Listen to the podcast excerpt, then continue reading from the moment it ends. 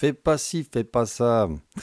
Fais pas ci, fais pas ça. Ouais, ouais. fais pas ci, fais pas ça. Bah, ouais, c'est, c'est facile à dire.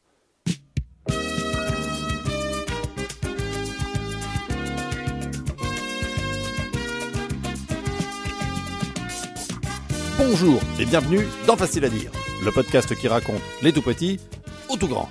Aujourd'hui, attention mon colon, ça va filer droit. Toup Chez Facile à dire, on va vous apprendre qu'est-ce que c'est qu'il faut faire pour se faire respecter de ces petites graines de loupard qui font rien qu'à faire des bêtises comme que ça serait exprès pour nous embêter. Bref, et ce en quelques minutes, on va répondre à cette toute simple question. Hein. C'est quoi l'autorité?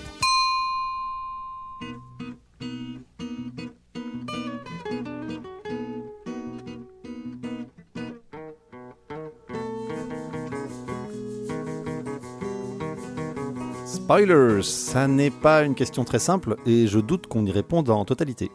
En tout cas, quand réponse il y aura, cela ne sera qu'un bout de brin de début de petits bouts de morceaux d'éventuelles solutions et encore. Oui, je me dédouane des manques probables de cette présentation avant même d'en avoir esquissé les contours. C'est une petite astuce confiance en soi, hein, dont je ne saurais que trop vous recommander l'usage. Bon, maintenant que j'ai eu le courage de dire que c'est pas ma faute si ça sera pas très bien, allons-y gaiement. L'autorité. Alors ça, c'est un grand mot qui m'a toujours posé plein de questions. Qu'est-ce que c'est? Comment sait-on si on en a ou pas? Comment faut-il s'en servir? Et d'ailleurs, euh, bah, pourquoi en faire usage? Ça m'a toujours trotté dans la tête. Je ne m'autorisais pas à me voir comme quelqu'un pouvant avoir de l'autorité sur qui que ce soit. J'imaginais l'autorité comme une forme forcément coercitive, empêchant toujours l'expression des libertés, un truc pas gentil quoi. À tel point que quand la vie et mon amour pour les métiers précaires m'ont amené à devenir surveillant, euh, je vivais particulièrement mal le fait de devoir être l'expression même de ce que je pensais représenter l'autorité au sein de ces temples de la connaissance et du sébum que sont nos collèges et lycées de France. Et puis, avec le temps qui va, tout s'en va, j'ai fini par accepter que l'autorité, c'est grave cool. Mais c'est comme la cruche qui t'en va à l'eau qu'à la fin elle fait déborder le vase, ça se dose et j'ai compris alors que c'est bien de ça dont j'avais peur. Non pas de l'autorité, mais de son mauvais usage du sentiment ou de la véritable injustice que son application peut entraîner. Bref, de l'autoritarisme. Et c'est ultra vachement pas la même chose. L'autorité protège, elle encadre, elle donne des règles indispensables pour une vie en société. Elle va donc bien sûr empêcher de faire certaines choses, hein, mais pour le bien de la communauté, que ce soit un pays ou une famille. L'autoritarisme, c'est l'usage de ce cadre pour le seul bien de celui de celle ou du groupe qui en force l'application. L'autoritarisme, ça n'est donc pas du tout de l'autorité. On n'a plus la réflexion, la concertation qui permet de mettre en place la règle et puis d'en évaluer la pertinence. L'autorité, c'est donc bien tout le contraire. Et nous l'allons montrer tout à l'heure. Enfin, euh, partez pas, hein. euh, tout à l'heure, c'est maintenant en fait.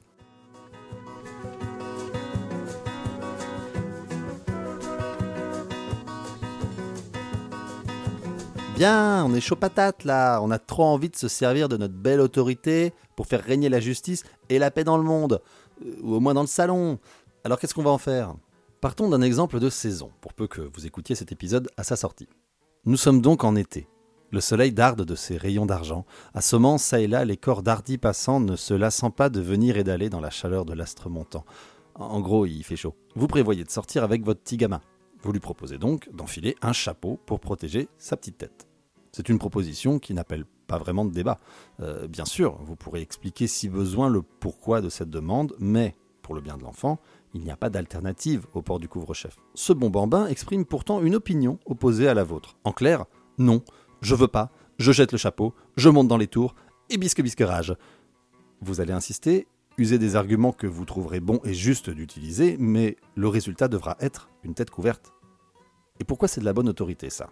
Eh bien parce que vous savez que se faire cramer le ciboulot par le disque solaire, euh, c'est moyen moins hein, pour la santé de votre enfant. Vous êtes sans doute un parent bienveillant qui laisse la plus grande place possible à la découverte du monde par ses propres moyens à votre titi. Mais dans ce cas, vous savez des choses sur les dommages des UV qu'il ne saisit pas encore tout à fait. Votre imposition de la règle est donc tout à fait juste et très importante. Qu'il ou elle ne s'y soumette pas toujours de bonne grâce, ça fait partie du délire, c'est potentiellement particulièrement relou, mais vous savez vous y attendre et faire preuve d'une délicieuse patience. Oui, oui, oui, je sais, oui, ça s'appelle facile à dire ici, donc bon. Dans cette situation, vous allez donc faire autorité. Vous voyez, ça ne fait pas mal. C'est juste, c'est bon pour le moral, pour les, pour les enfants, c'est de l'éducation bienveillante. Par contre, si notre tout petit ami souhaite mettre le chapeau rouge et que, par on ne sait quel mécanisme de pensée, vous êtes convaincu que le chapeau vert irait bien mieux, sachant que nous parlons là de chapeaux aux propriétés couvrantes identiques, forcer notre susdit tout petit ami sur ce choix, ça n'est plus de l'autorité. C'est un début de doux autoritarisme. Voilà, pour moi, bah là j'ai tout dit. hein. Bon, bah, je vais broder un peu pour que vous en ayez pour votre argent, vu que c'est gratos ici. Mais normalement, rien qu'avec cette situation, on a fait un gros tour de quoi c'est bien et quoi c'est pas très geekou gentil comme usage autorital. L'autorité sert avant tout un des besoins de l'enfant, sa sécurité. C'est un souci permanent chez les parents. Est-ce que mon fils, ma fille est en sécurité? Est-ce qu'il ou elle évolue dans un contexte qui ne l'a ou ne le fera pas souffrir autant physiquement que psychologiquement? Pour délimiter tout ça, on met donc en place des règles et on tente ensuite de les faire respecter par ces petits êtres qui en ont particulièrement besoin.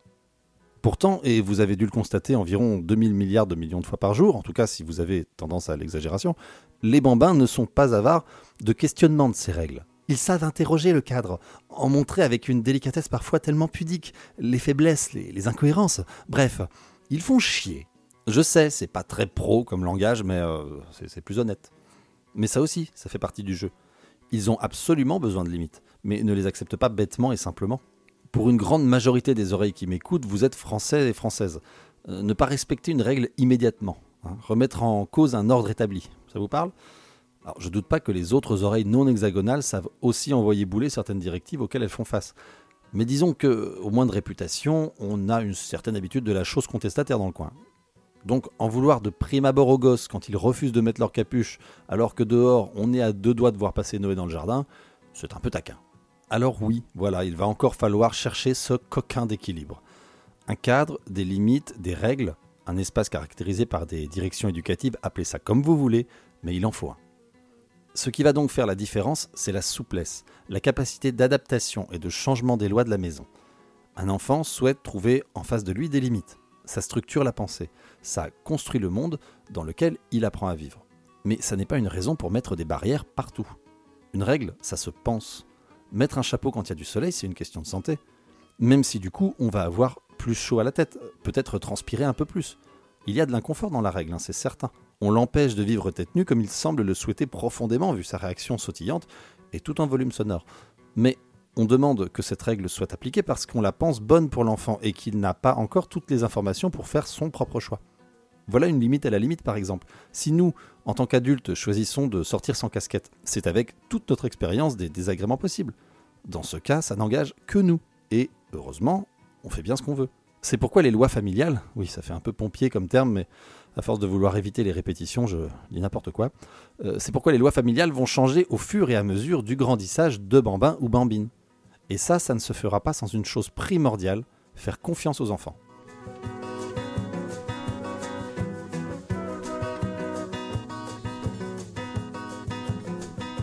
Sautons sur un nouvel exemple pour illustrer tout ça.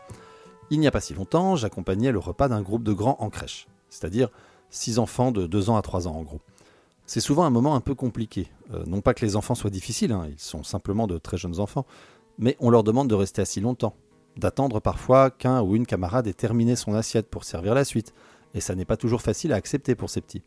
Soudain, bon, c'était pas si soudain, mais ça fait toujours plaisir narrativement de se, se claquer un bon soudain, un de nos amis, un petit garçon d'un peu plus de deux ans, se lève après avoir mangé son plat et commence à enlever sa serviette. Je lui demande de se rasseoir et lui confirme que le dessert va arriver, que je comprends que c'est pas simple d'attendre, mais qu'il en est capable et j'essaye de lancer une discussion avec lui sur un sujet du genre As-tu vu le tracteur ce matin? Oui, les tracteurs sont définitivement des outils de diversion fabuleux. Mais mon petit bonhomme se lève, pousse son assiette et manifeste sa non-envie de rester à table. Je lui demande s'il se rend compte que s'il sort, il ne reviendra pas pour le dessert. Il me dit que oui. Je reformule pour bien lui faire entendre que c'est son propre choix de partir. Il me dit que oui. Je laisse quitter la table. Arrive le dessert, il revient. Je lui explique que j'ai fait comme il le souhaitait, qu'il avait très bien mangé et qu'il devait donc faire avec les conséquences de son choix. Bon, il n'a pas été super d'accord, hein. mais mes collègues et moi nous avons tenu, en lui proposant d'aller jouer, en insistant sur le fait que ce n'était pas du tout une punition, mais bien le strict suivi de ses désirs. Finalement, il est parti jouer et la journée a suivi son cours. Alors tout ça pour dire quoi? Que la règle qui est de rester à table pendant le repas peut être plus souple qu'il n'y paraît. Si cet enfant n'avait pas mangé beaucoup avant, Peut-être aurais-je insisté, sachant son goût pour le dessert et voyant donc un moyen de ne pas le laisser continuer sa journée le ventre vide. La connaissance du petit m'a aussi fait dire qu'il comprenait très bien ce que je lui disais. Après, bien sûr, il ne savait pas faire l'équation en avance de choix personnel plus départ de table égale pas de dessert de ma propre responsabilité. Quand il a vu les yaourts, il est revenu tenter sa chance, il a suivi son envie. Mais nous lui faisions suffisamment confiance pour lui répéter et lui faire constater les conséquences de son choix. Et c'est par l'accumulation de ce genre d'expérience que petit à petit, notre ami intégrera le pendant de la limite, ce qui arrive quand on la franchit. Par contre, il est de la responsabilité pleine et entière euh, de nous autres adultes de leur proposer des règles adaptées à leurs capacités et aux nôtres. Et ça, c'est pas facile facile. Pour donner le change et faire style, attention mesdames et messieurs, voilà des conseils infaillibles. Je vais tenter l'exercice de, ben, de donner des conseils. À force de réflexion personnelle, de discussions enflammées, de lectures puissantes, j'en suis venu à résumer une autorité juste envers les enfants par le triptyque exemplarité, patience, créativité. Voilà, c'était facile à dire, le podcast qui refait indéfiniment la vanne du mec qui a fini l'épisode, mais qu'en fait non, et qu'il continue tout en laissant le temps à son auditoire d'apaiser les éclats de rire ayant pris possession de leur zygomatique. Donc, exemplarité, patience et créativité, c'est bien beau, mais ça demande un peu plus de détails.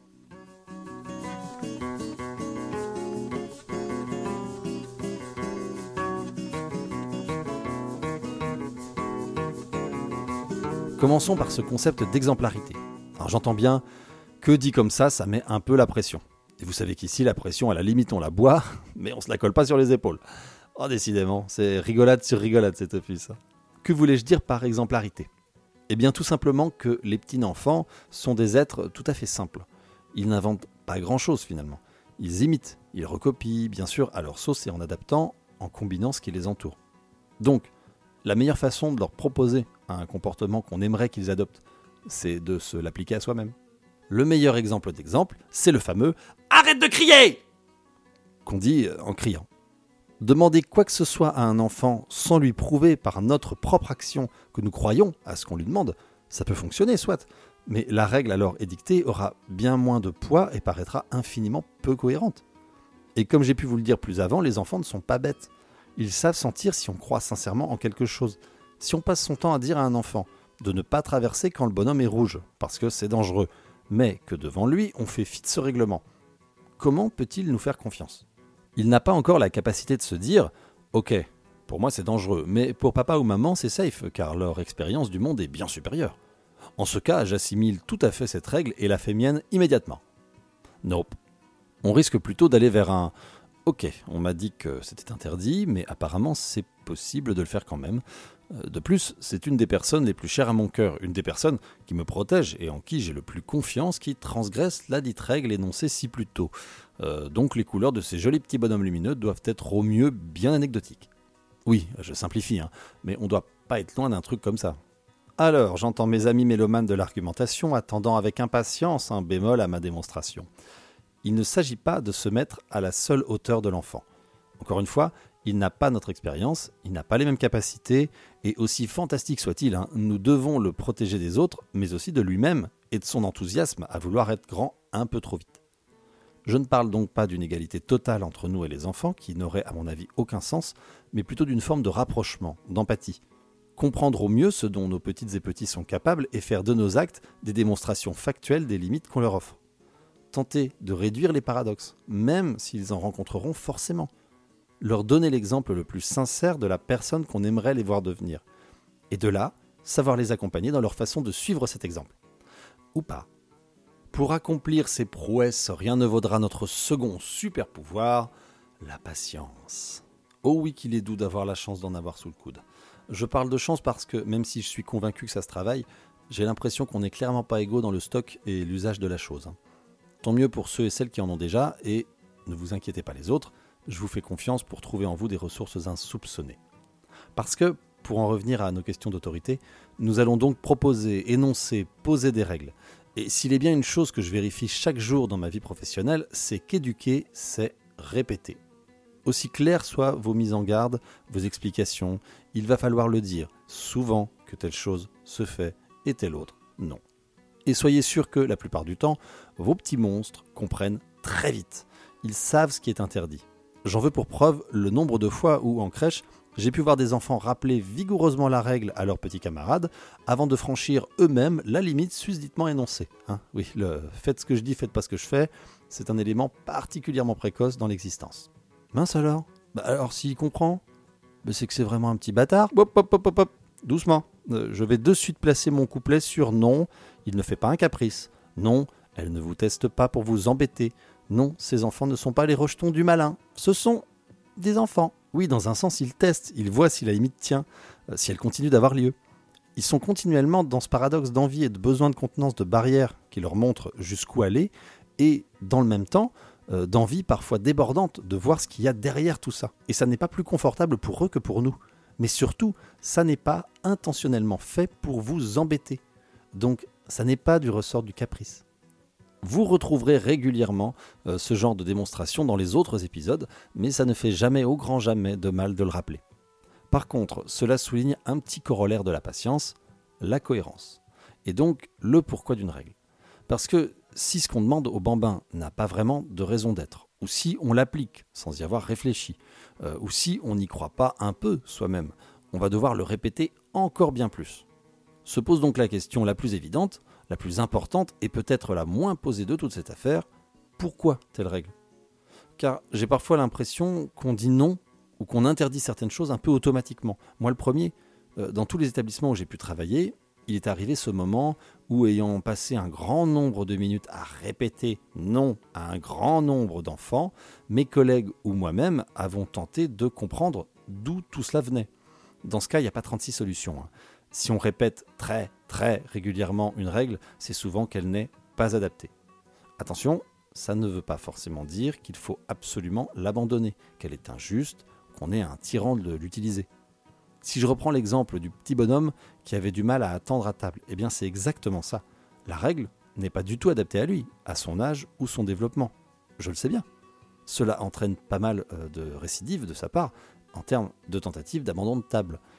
Et dans ce cas, je maintiens la règle, car j'estime ne pas encore avoir d'autres solutions. De plus, l'enfant n'est pas en danger de toute façon, hein, donc euh, au pire, ça usera un peu de ma patience, mais ça n'ira pas plus loin. Par contre, il m'est aussi arrivé de me rendre compte, bon, je dis beaucoup je parce que j'ai un ego de ouf malade, mais en vrai, c'est un boulot d'équipe, hein, donc j'en profite euh, pour brofister collégialement mes collègues. Donc de me rendre compte que je demandais à des enfants de respecter une règle trop compliquée et que je pouvais adapter. Voilà donc une bonne façon d'économiser de la patience. Par exemple, un pot à crayon est atteignable par les enfants. Je pourrais répéter 100 fois hein, de ne pas y toucher, que c'est interdit, ils iront. Il y aura donc énervement possible de mon fort intérieur, suivi d'une fatigue morale, de tension musculaire, et faudra pas que je m'étonne si je me fais un tour de rein le jour où j'irai biner mes tomates. Alors, soit pour le moment, je ne bine aucune tomate, mais j'ai le cœur facilement ouvert à l'aventure, et donc je considère que tout peut arriver. Et si, euh, au lieu de répéter Hein, et de demander l'impossible, je retirais ou décalais le pot à crayon. Ah oui, c'est simple, hein, mais il fallait y penser, comme disait Cricri. Vous me croirez ou non, ça résout le problème. Le souci n'était pas de faire régner l'ordre en imposant une règle, bien sûr visant le bien des petits, de ne pas toucher des objets possiblement dangereux, de ne pas renverser tout ça par terre. Ce qui ne marchait pas, ça n'était pas un manque d'autorité ou une profonde désobéissance des enfants. C'était simplement que la règle n'avait pas de sens dans le contexte. De plus, il était extrêmement simple d'adapter l'espace pour supprimer le besoin de recourir au rappel permanent de l'interdiction. Et ce n'est pas, je le répète, mais bon, moi aussi je me la joue genre je tente l'exemplarité et je vous ai dit qu'il fallait répéter, ça n'est pas du laxisme ou une défaite. Hein. Cette interdiction de toucher ne pouvait pas être réellement comprise par les enfants dans l'état de leur capacité. Oui, j'aurais pu crier, interdire fermement, voire pourquoi pas punir. Ah bah c'est mon autorité euh, qui était en jeu quand même. Mais du coup, dans ces cas-là, j'aurais appliqué bêtement et obstinément une interdiction sans prendre le temps de trouver d'autres solutions que l'usage de ma puissance d'adulte. Et si ça fonctionne factuellement, hein, ça n'est pas de l'autorité, c'est juste de la peur. Et faire peur à des enfants, je qualifierais ça de franchement... Bon,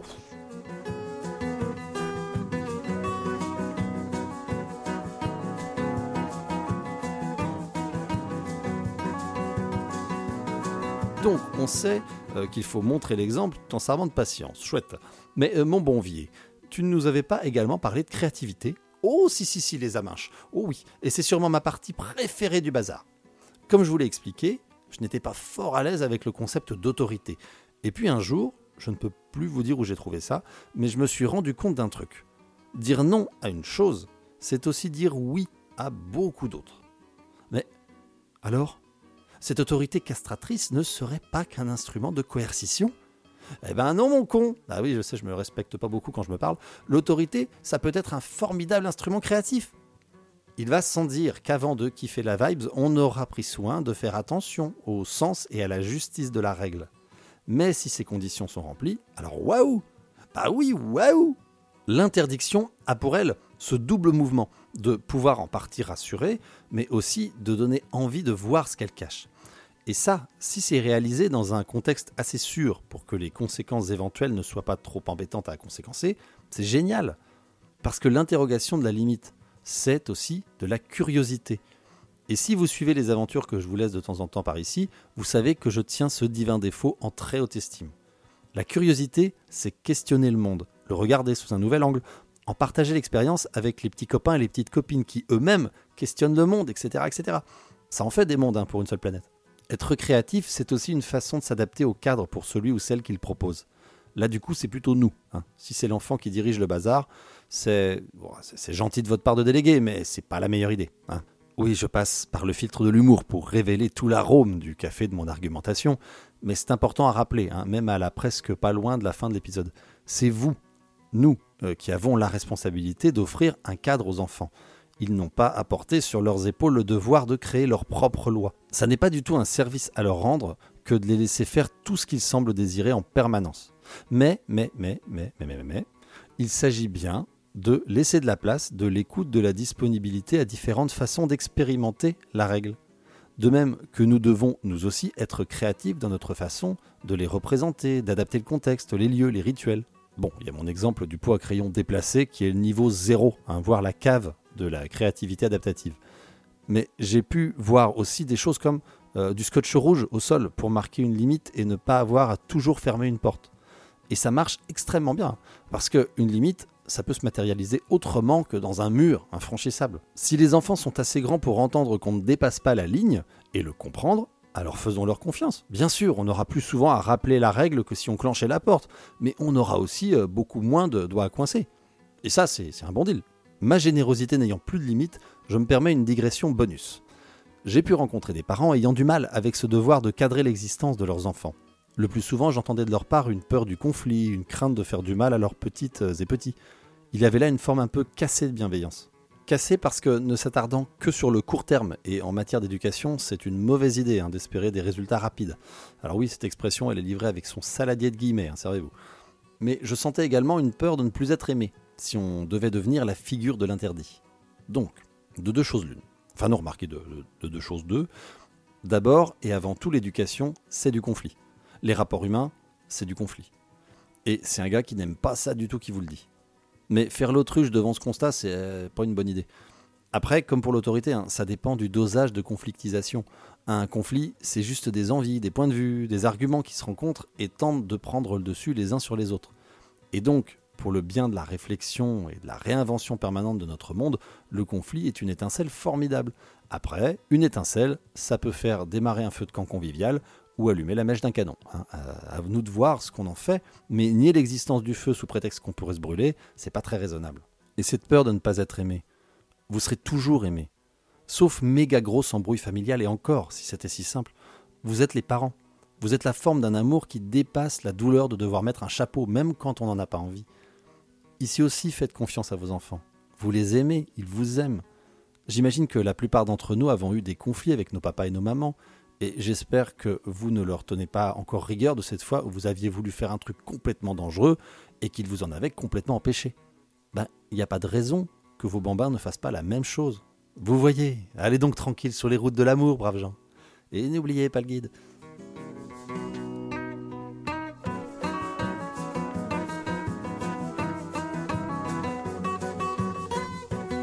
Bien, au cas où vous ne l'auriez point noté, l'autorité c'est un sujet qui me chauffe pas mal le ciboulot.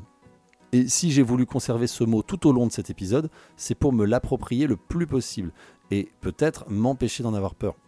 Parce que les gens que j'entends le plus souvent parler d'autorité, de supposée crise d'autorité de notre époque, de besoin ou de promesse de remettre de l'autorité dans notre société, euh, ce ne sont pas des individus dont j'apprécie particulièrement les courants de pensée, hein, pour ne pas dire qu'ils me gonflent, voire qu'ils me débectent. Parce que chez ces gens-là, je constate des manques terribles dans leur application de l'autorité. Je n'y vois pas beaucoup de justice, hein, ni de réflexion, de réflexivité et encore moins d'adaptation. La première chose que me semble permettre l'autorité, c'est la protection, la sécurité, répéta-t-il une quarantième fois. Mais je n'ai pas pour autant le sentiment que les personnes qui n'ont que ce mot d'autorité à la bouche se posent souvent la grande question qui mon autorité protège-t-elle vraiment? La règle permet-elle au groupe de vivre au mieux ou me donne-t-elle simplement la latitude et l'opportunité de réaliser confortablement mes propres projets? Ouais, j'ai ma petite idée sur la réponse. Hein. Oui, vous aussi. Voilà. Hum, tu vois ce que je veux dire? Hum. Pour finir, enfin, se disent peut-être certains et certaines d'entre vous, je vais me permettre de vous proposer un petit décalage dans euh, ce que je vous ai présenté tout au long de ces dernières minutes. J'imagine que vous serez déjà quelques-uns et quelques-unes à avoir remarqué ça, mais ces conseils et avis sur l'autorité que je vous colporte dans un cadre parents, adultes, enfants, eh bien ça fonctionne aussi plutôt très bien hein, entre personnes de tous âges et dans pas mal de situations de la vie en général. Pour moi, faire preuve d'autorité, c'est montrer de la confiance confiance en soi sur le bien fondé de la consigne, confiance en l'autre dans son respect ou sa façon de montrer que, pour lui, quelque chose cloche dans cette demande. Utiliser toute forme de pression psychologique, de force physique ou de pseudo-légitimité sans jamais se remettre en cause, c'est de la violence, c'est de l'autoritarisme, de la lâcheté, mais en aucun cas, et encore une fois je ne parle qu'en mon nom propre, hein, en aucun cas de l'autorité. L'autorité est un outil de l'éducation. Si je devais faire une métaphore, et pourtant Dieu sait que c'est pas une figure de style dont juste trop abondamment, hein, clin d'œil complice, je dirais que sur un bateau, l'autorité, c'est la coque. Ça marque les limites qu'on peut dépasser hein, si on sait nager ou qu'on veut apprendre. C'est la sécurité, l'assurance de ne pas se noyer et d'avoir un minimum les pieds secs. Mais une coque seule, ça va pas très loin. Au mieux, ça dérive, et au pire, ben ça coule assez lamentablement. Eh bien, dans mon travail aujourd'hui d'éducateur, et un jour peut-être de parent, J'espère participer à la construction d'une coque assez solide pour les enfants dont je m'occupe. Mais pas seulement. J'espère leur montrer un peu euh, comment on peut choisir d'avancer en ramant ou en tirant des voiles, de leur montrer les directions des aventures qui existent par-delà la coque et les regarder fabriquer leur propre bateau pour aller voir. Et eux, en échange, ils savent parfaitement me rappeler l'émerveillement qu'il est bon d'avoir devant une fleur un peu de traviole, un ver de terre ou une fourmi. En ça, je vous l'assure, ils font autorité. Ainsi, ensemble, on s'entraide aussi à naviguer dans ce bazar. Et tout ça peut arriver quand, dans le grand enchevêtrement de nos différentes autorités, on arrive à trouver une belle place pour la confiance. Mais c'est une place aussi pas simple à faire qu'elle est facile à dire.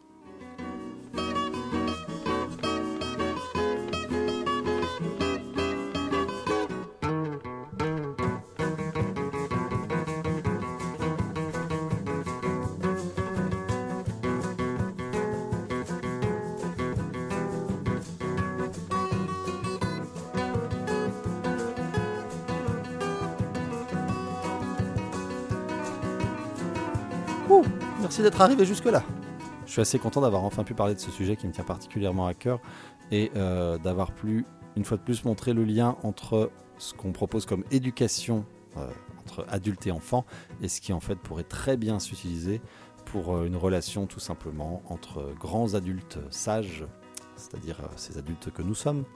Le petit couplet qui vous invite à ne pas hésiter euh, à passer faire un tour sur Instagram, facile à dire, sur euh, Twitter aussi, même si je l'utilise très peu, ou sur la page Facebook, pour qu'on puisse ben, échanger, parce que c'est quand même aussi le but de tout ce bazar. J'ai pu constater aussi l'apparition de plein de petites étoiles sur euh, Apple Podcast, iTunes, je ne sais pas où ça en est dans le nom. Merci beaucoup aux gens qui sont venus déposer tout ça. Je ne suis pas forcément un grand adorateur de la façon de se noter entre nous, mais pour ce qui est de cet outil, ça permet le référencement, donc bon, c'est toujours ça.